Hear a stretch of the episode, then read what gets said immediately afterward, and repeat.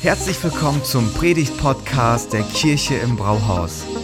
Wir als Kirche lieben das Leben und wir hoffen, dass dich diese Predigt dazu inspiriert, dein bestes Leben zu leben.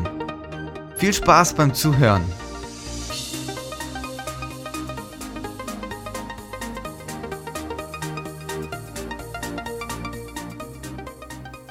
Ich liebe es zu reisen. Was ich so faszinierend am Reisen finde, immer wieder bekomme ich so dieses Gefühl von Fernweh. Kennt ihr das? Boah, einfach mal weg. So, und dann ist das Krasse, du steigst in Frankfurt oder wo auch immer du ähm, einsteigst und fliegst weg. Ein paar Stunden später bist du in einer komplett anderen Welt. Vorzugsweise an einem wärmeren Ort. Und das finde ich, find ich so krass. Ich, ich liebe das immer wieder zu erleben. Aber wenn man fliegt, erlebt man Folgendes. Du setzt dich auf deinen Platz und hast dein Handgepäck dabei.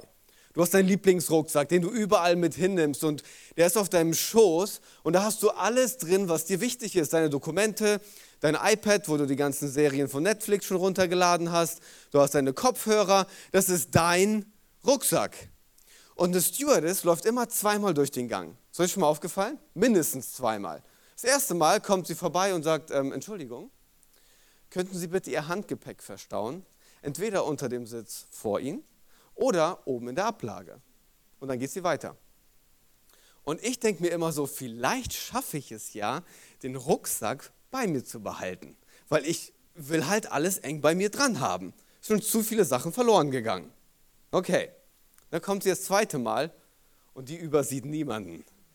Die sieht alle. Und dann bleibt sie stehen, aber der, der Ton verändert sich. Und sie guckt dann einen streng an und sagt, entschuldigen Sie bitte, können Sie Ihr Gepäck verstauen? Und du sagst so, nein, ich würde es gerne bei mir behalten. Sie verstehen mich nicht richtig.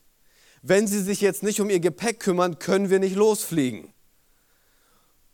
Spätestens da nimmst du dein Gepäck und verstaust das. Und ich dachte mir so, was für eine, eine tolle Metapher für unser Leben, oder? Dass wenn wir uns nicht um unser Gepäck kümmern, wir nicht in der Lage sind, mit unserem Flugzeug abzuheben.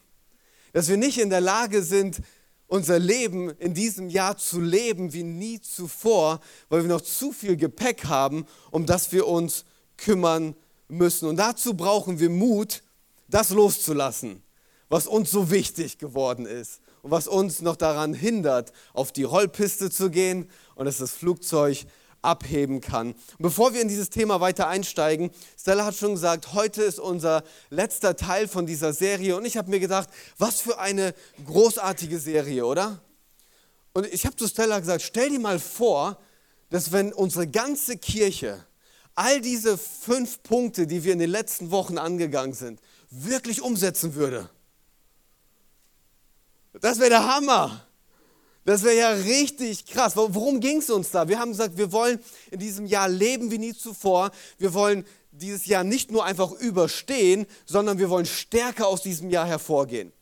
Und dann gab es fünf Punkte, oder heute ist der fünfte Punkt, aber ein Teil, den wir letzte, letzte Woche gehört haben, war, dass wir diesen Impuls widerstehen möchten, dass wenn der Scheinwerfer auf uns scheint, dass wir ihn umdrehen und auf die Menschen um uns herum richten dass wir Freundlichkeit aktivieren und im Mensch, in dem Leben von anderen Menschen einen Unterschied machen. Wir wollen für etwas Bedeutsames leben. Und das andere war, dass wir gesagt haben, wir wollen uns trainieren in Dankbarkeit. Dankbarkeit nicht nur für die guten Dinge im Leben, sondern auch dankbar zu sein, auch wenn es nicht so läuft, wie wir uns das wünschen. Dankbar zu sein, auch wenn. Und wenn du das machst und dich trainierst, dann stärkt es deine Freundschaft deine wichtigste Freundschaft zu deinem Gott, der sich um dich kümmert. Das verändert alles. Wenn du mit deinem Gott unterwegs bist und du hast dieses tiefe Verständnis, es ist nicht einfach nur irgendein Gott, der irgendwo da oben draußen unterwegs ist, es ist mein Gott, der sich um mich persönlich kümmert. Und das gibt dir eine Hoffnung, die dich durchträgt, egal was du erlebst. Du kannst dich festhalten an dieser Hoffnung, wie an einem Seil, haben wir gesagt. Es gibt dir Kraft. Und das bringt uns zum letzten Punkt. Ich würde sagen, das letzte Puzzleteil, das wir uns heute anschauen. Wozu brauchst du eine Menge Mut? Du brauchst eine Menge Mut, um jemanden zu vergeben. Und diese Predigt wird ein bisschen herausfordernd und die wird auch ein wenig seelsorgerlich, weil dieses Thema Vergebung oder jemanden vergeben, das ist schon ein Thema, das ist sehr, es wiegt sehr schwer. Okay? Also wenn du eine gewisse Schwere in diesem Raum verspürst, so sind nicht alle unsere Gottesdienste, okay? Das ist nur das Thema, das es heute auch ein wenig schwer macht. Vergeben wirklich jedem, auch wenn jemand es nicht verdient hat? Ja, wirklich. Über so eine Art von Vergebung reden wir heute. Wenn du in deine Zukunft starten willst, dann musst du mit deiner Vergangenheit aufräumen. Wenn du in deine Zukunft starten willst, dann musst du mit deiner Vergangenheit aufräumen. Ich sage das so, willst du leben wie nie zuvor, musst du ausmisten wie nie zuvor. Willst du leben wie nie zuvor, musst du ausmisten. Und bevor ich tiefer einsteige, sollte ich beten. Jesus, wir brauchen dich heute Morgen, dass du zu uns redest, dass du unser Herz öffnest. Wir wollen nicht irgendwelche Konzepte hören, wir wollen dein Wort hören. Und dein Wort transformiert, erneuert und richtet aus. Und ich bete, dass das in unser Herz fällt und Frucht trägt. Das beten wir in Jesu Namen. Amen. Amen. Es gibt eine Geschichte in Johannes Kapitel 11 und ähm, es geht da um Jesus und seinen besten Freund Lazarus. Jesus war mit seinen Jüngern in Judäa bei Lazarus und dann ist er weitergezogen mit seinen Jüngern und Lazarus ist zurückgeblieben. Und als er schon ein paar Tage äh, weitergezogen ist, erreicht ihn die Nachricht, dass ähm, sein bester Freund Lazarus im Sterben liegt. Und man sagt zu ihm, Jesus, du musst alles stehen und liegen lassen und komm zurück, ähm, dass du äh, Lazarus helfen kannst, damit er nicht stirbt.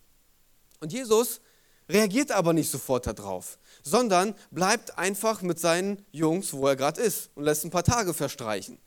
Und dann geht er zurück und kommt in dieses Szenario hinein, wo, ähm, ich würde es sehr emotional, die Leute haben gerade jemanden verloren. Lazarus ist tatsächlich gestorben. Er hat es nicht gepackt. Er ist schon ein paar Tage tot. Und Jesus kommt dort rein und, und er, er sieht, wie die Leute weinen, die sind bestürzt. Und dann sieht er sich auch, ähm, muss er sich Sachen anhören. Jesus, wenn du da gewesen wärst, hätten wir das alles hier jetzt gar nicht? Wo warst du so lange? Wir haben dich doch gerufen. Hast du meine WhatsApp ignoriert? Mich weggedrückt? Warum bist du nicht gekommen? Und Jesus sieht das alles und es bewegt ihn und die Bibel sagt, Jesus steht und weint, weil er Mitgefühl hat und weil es ihn innerlich bewegt. Und dann steht er vor diesem Grab. Und in Vers 39 sagt er dann zu den Leuten, wälzt den Stein weg.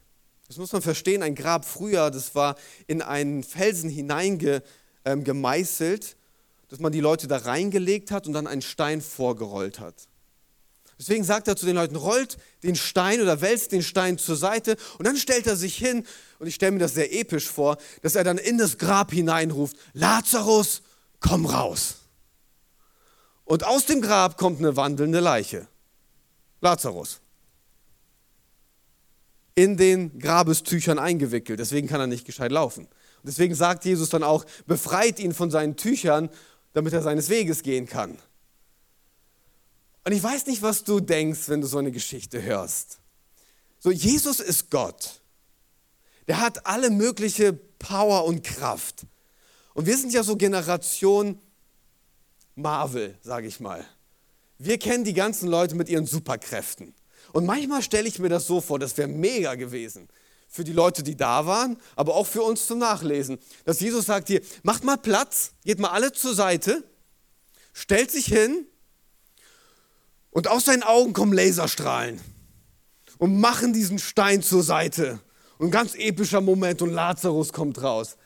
Aber nein, Jesus macht das nicht, sondern er sagt zu den Leuten, ihr sollt den Stein wegwälzen.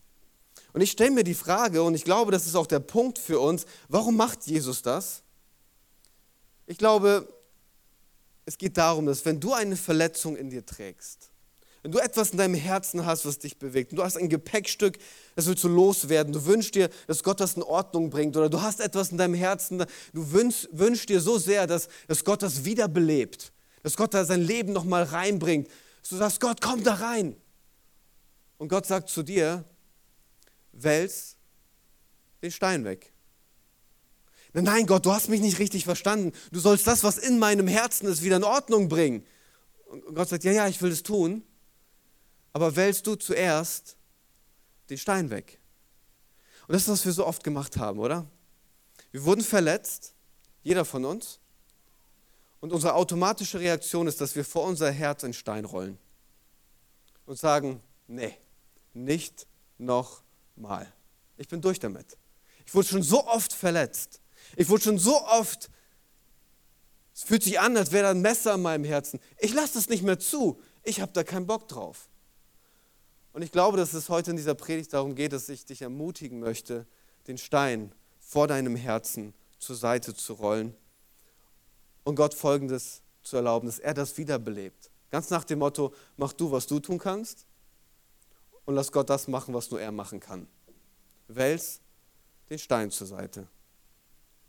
Und ich weiß, du hast Erfahrungen gemacht, jeder von uns hat diese Erfahrungen gemacht, die sind schmerzhaft. Jeder von uns wurde schon mal verletzt und es ist so leicht, ist es einfach so abzuschreiben und zu sagen, okay, so ist das jetzt, der Stein ist von meinem Herzen, Thema ist vorbei. Aber ich glaube, wir sollten da einen Schritt weiter gehen. Vor ein paar Jahren wurde mal eine Studie gemacht bei Männern und Frauen und man hat ihnen die Frage gestellt, was ist der größte Schmerz, den man empfinden kann? Ihr werdet euch wundern, bei einer Frau sind das nicht die Geburtswehen oder das, was man erlebt bei einer Geburt. Und bei Männern ist es auch nicht das, was man bei einer Männergrippe erlebt, wo wir fast draufgehen. Das ist nicht der Schmerz, den die Leute angegeben haben. Die haben gesagt, der größte Schmerz, den man erleben kann, ist der Herzschmerz. Der daher kommt, dass man Verrat und Vertrauensbruch erlebt hat. Nicht von irgendjemandem, sondern von den Menschen, die du erlaubt hast, ganz nah an dein Herz zu kommen. Deinem Ehepartner, deiner Familie, deinen Geschwistern, was auch immer. Du hast Leute erlaubt, nah ranzukommen und die haben dich verletzt, die haben dich enttäuscht, die haben das Vertrauen gebrochen und das ist der größte Schmerz, sagt man, den man erleben kann. Und das, was automatisch passiert ist, was ich gerade beschrieben habe, das Herz geht zu, wir verschließen uns und wir sagen, wir machen uns nicht nochmal verletzlich, weil ich bin doch nicht blöd.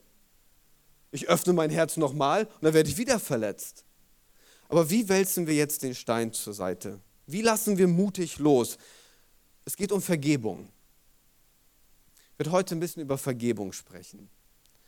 Und Vergebung ist nicht gleich Versöhnung. Das sind zwei unterschiedliche Sachen. Manchmal wurde auch schon gepredigt und du kannst es online hören, dass man das gleichsetzt. Vergeben, da muss man sofort Best Friends sein und das muss alles sofort geklärt sein. Vergebung und Versöhnung sind zwei ganz unterschiedliche Sachen. Ich versuche das heute auch ein bisschen für uns aufzuschlüsseln, worum es uns da geht. Wir wollen unser lästiges Gepäck heute loswerden, damit wir für den Rest dieses Jahres, für den Rest unseres Lebens frei leben können, damit unser Flugzeug abheben kann. Okay? Vier Punkte, worum es bei der Vergebung geht. Vergebung Nummer eins ist eine Entscheidung. Epheser 4, Vers 32 geht vielmehr freundlich miteinander um, seid mitfühlend und vergebt einander, so wie auch Gott euch durch Christus vergeben hat. Vergebung ist nie ein Gefühl. Es ist nie ein Gefühl. Du wirst niemals morgens aufstehen und dir so denken, so, ich glaube, heute ist der perfekte Tag, um zu vergeben. Du stehst morgens nicht auf und denkst dir so, oh, es kribbelt so komisch in meinem Bauch. Ich glaube, das will mir sagen, ich soll heute vergeben. Wird niemals passieren. Vergebung ist immer eine Entscheidung. Und was wir so, so sehr lieben, ist, an den Dingen festzuhalten, die uns verletzt haben. Wir halten fest an den Dingen, wo, wo wir wehgetan wurden. Jeder von uns. Aber was wir, was wir machen, ist, wir halten das so ein bisschen von uns weg, nicht zu nah dran, schon damit das jeder sehen kann. Das soll schon jeder sehen. Und dann halten wir so stark fest und erzählen es unseren Freunden. Hey, hast du schon, hast schon gehört? Boah, wie der mit mir umgegangen ist. Boah, was die mir gesagt hat. wie dieser Spruch geht, wenn du es mehr als drei Leuten sagst, dann suchst du nicht nach Hilfe, sondern nach Aufmerksamkeit. Doch die Frage, ob man alles wirklich auf Instagram posten sollte oder nicht. Du suchst nicht nach Hilfe, du suchst nach Aufmerksamkeit. Und dann hältst du das fest. Am Anfang ist es noch sehr leicht. Aber du willst immer wieder daran festhalten. Und was wir als Menschen so oft machen, es gibt so im Englischen drei Worte, ähm, das heißt Nurse, Curse and Rehearse. Okay, ich, ich erkläre euch, was das bedeutet. Sonst kriege ich gleich Ärger, dass ich englische Worte benutze.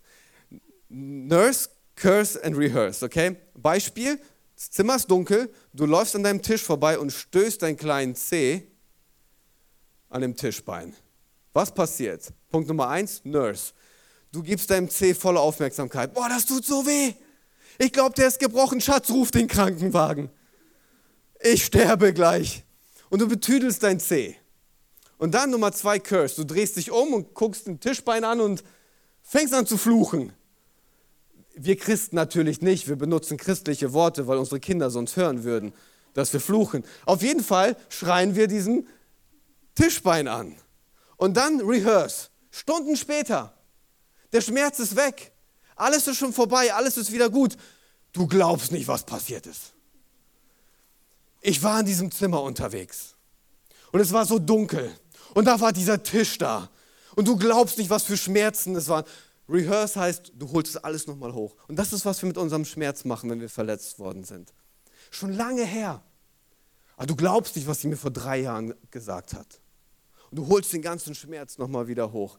Das ist, was wir so oft in unserem Leben machen, oder? Und während wir das machen, entdecken wir Folgendes, was uns dann noch bestärkt, festzuhalten.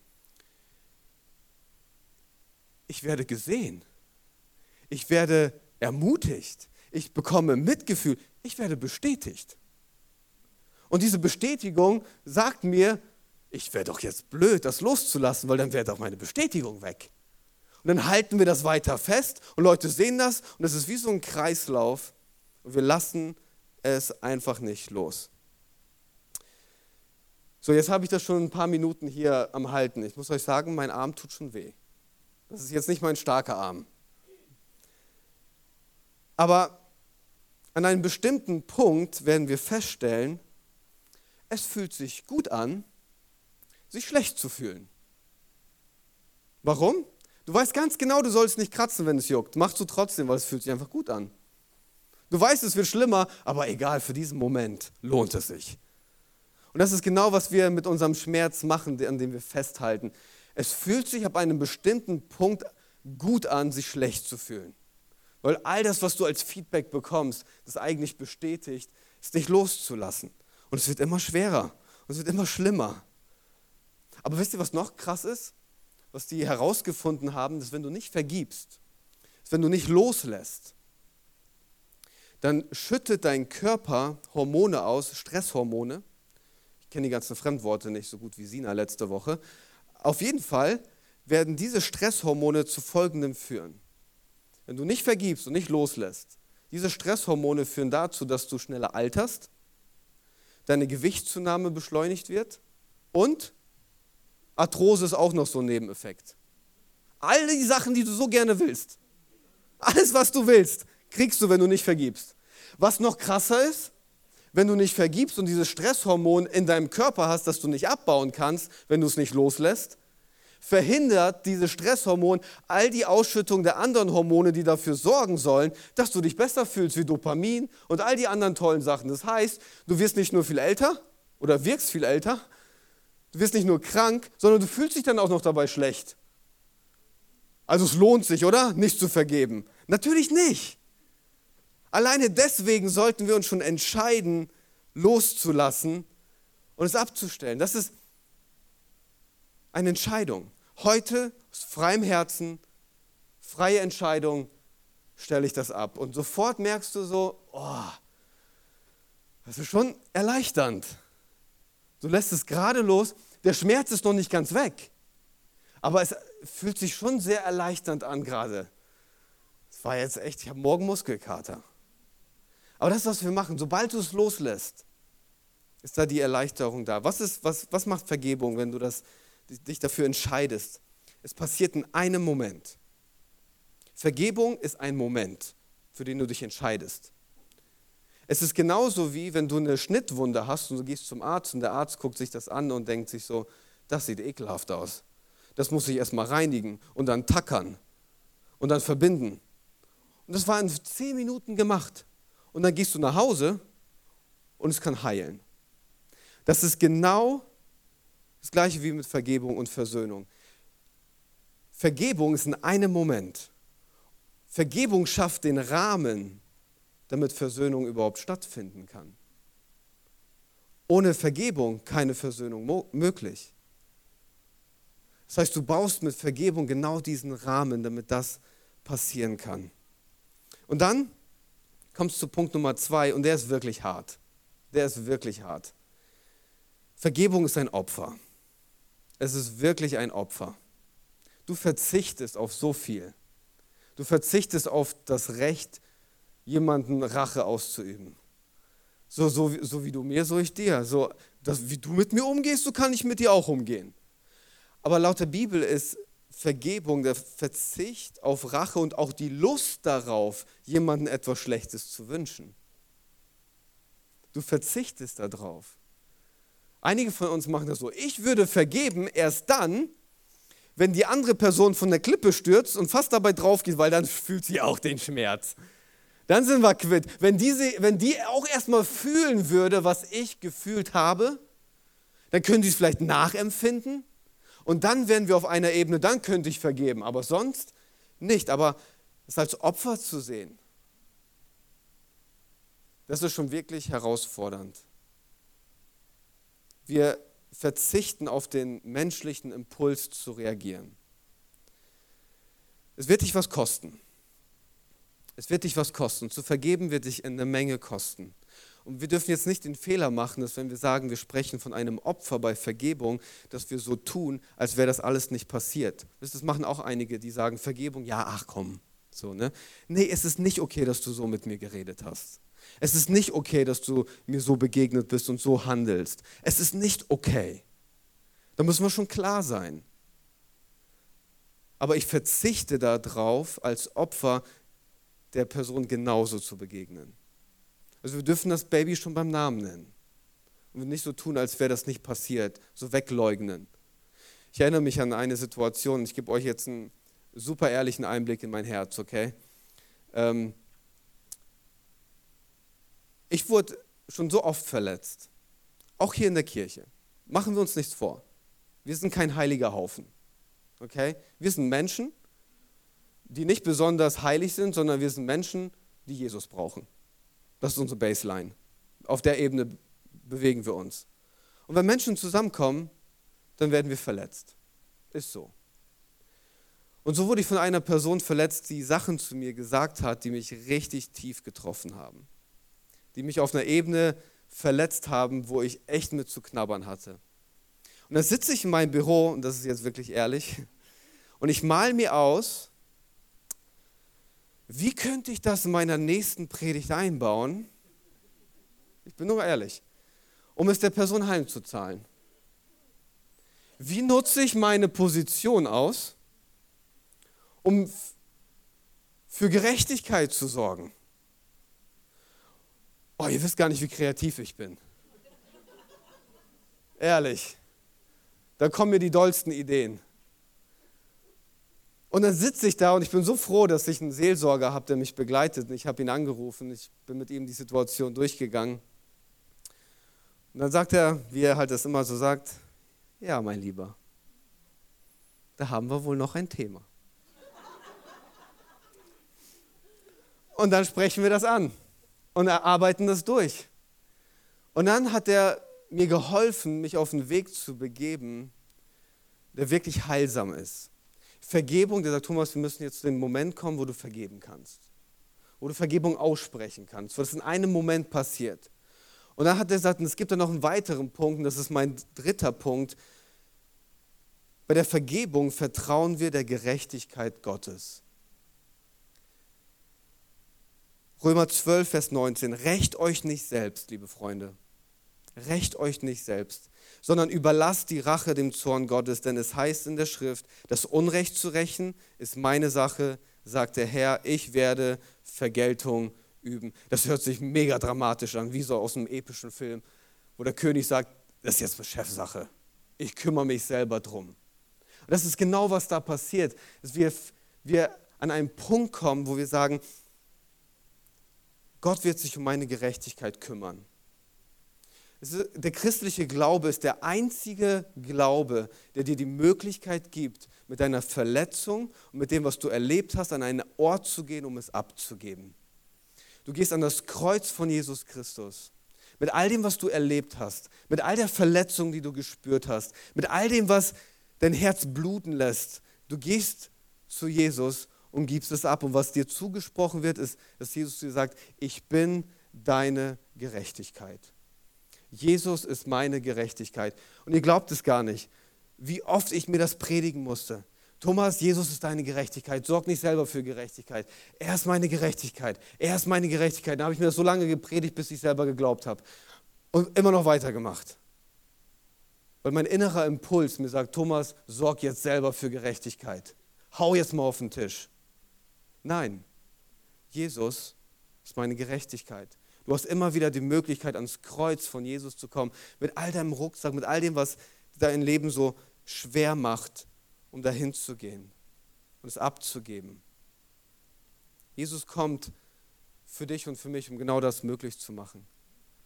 Und es ist so, so wichtig zu verstehen, dass wenn wir über Gerechtigkeit reden, wo würde es eigentlich landen, wenn, wenn wir alle selber für Gerechtigkeit sorgen würden, oder?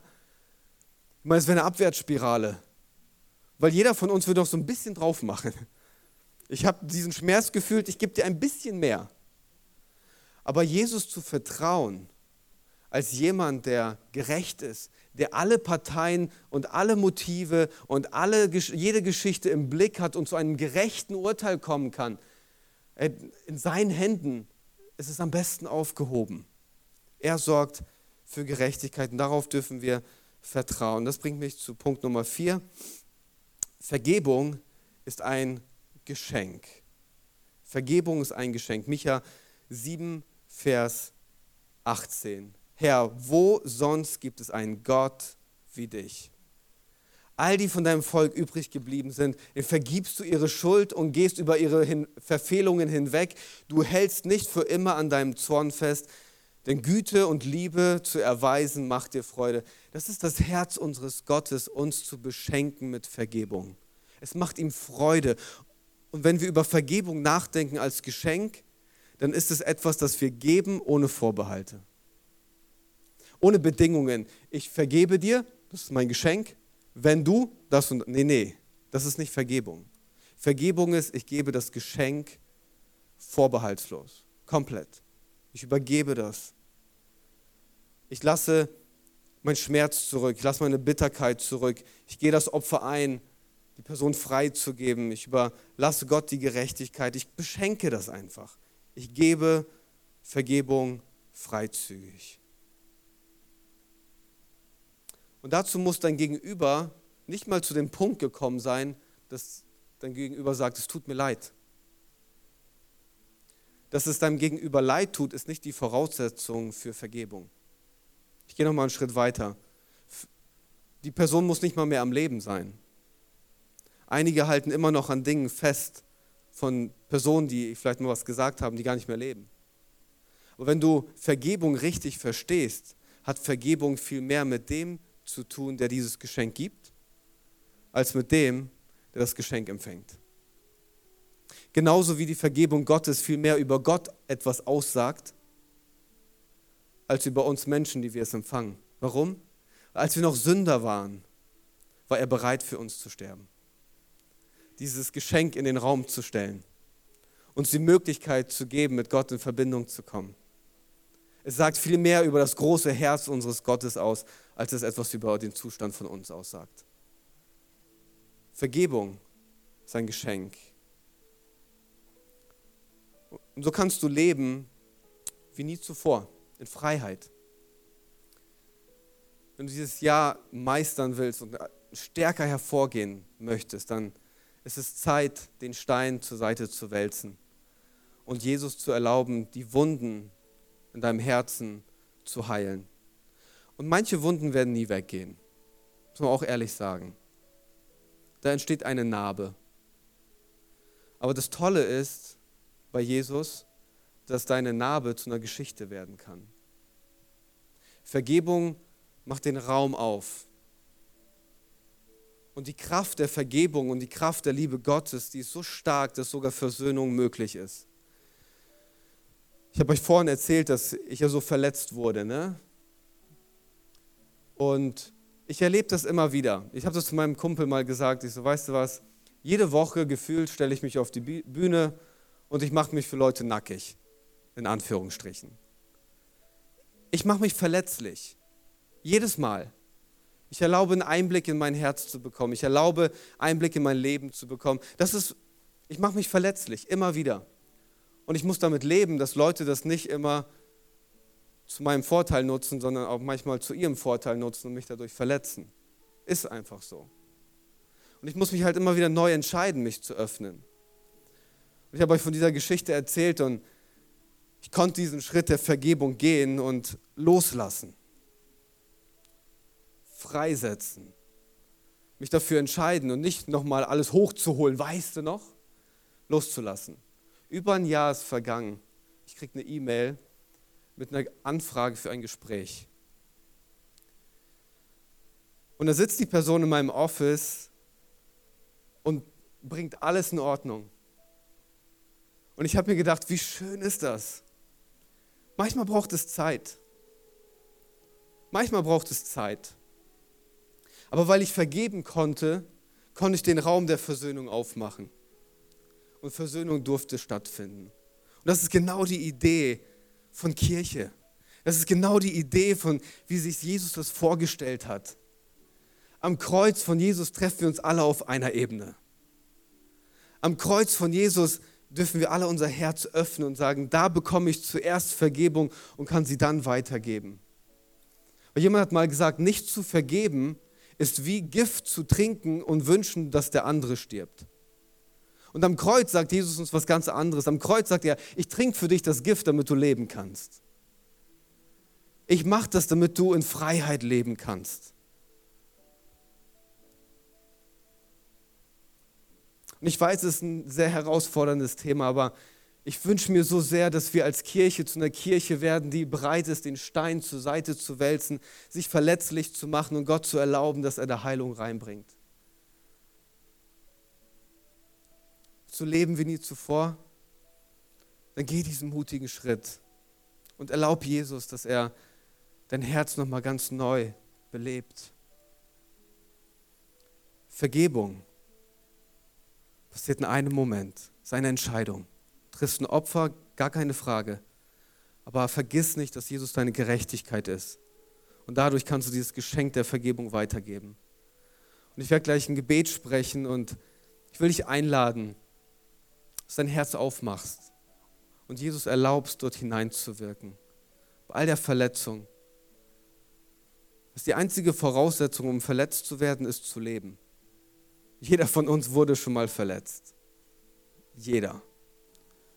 Aber das Interesse von Jesus ist da, Heilung reinzubringen und eine Geschichte draus zu machen. So schließ deine Augen mit mir, dann werde ich ein Gebet sprechen und dann gehen wir zum Abendmahl rüber.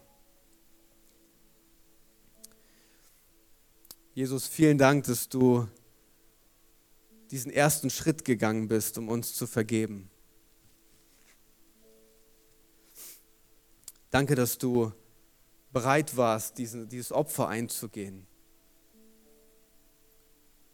Und danke, dass du uns zuerst geliebt hast, zuerst vergeben hast und damit unser Herz so auffüllst, damit wir überhaupt positioniert werden, zu vergeben. Jesus, ich danke dir, dass du unser Herz füllst mit deiner Vergebung.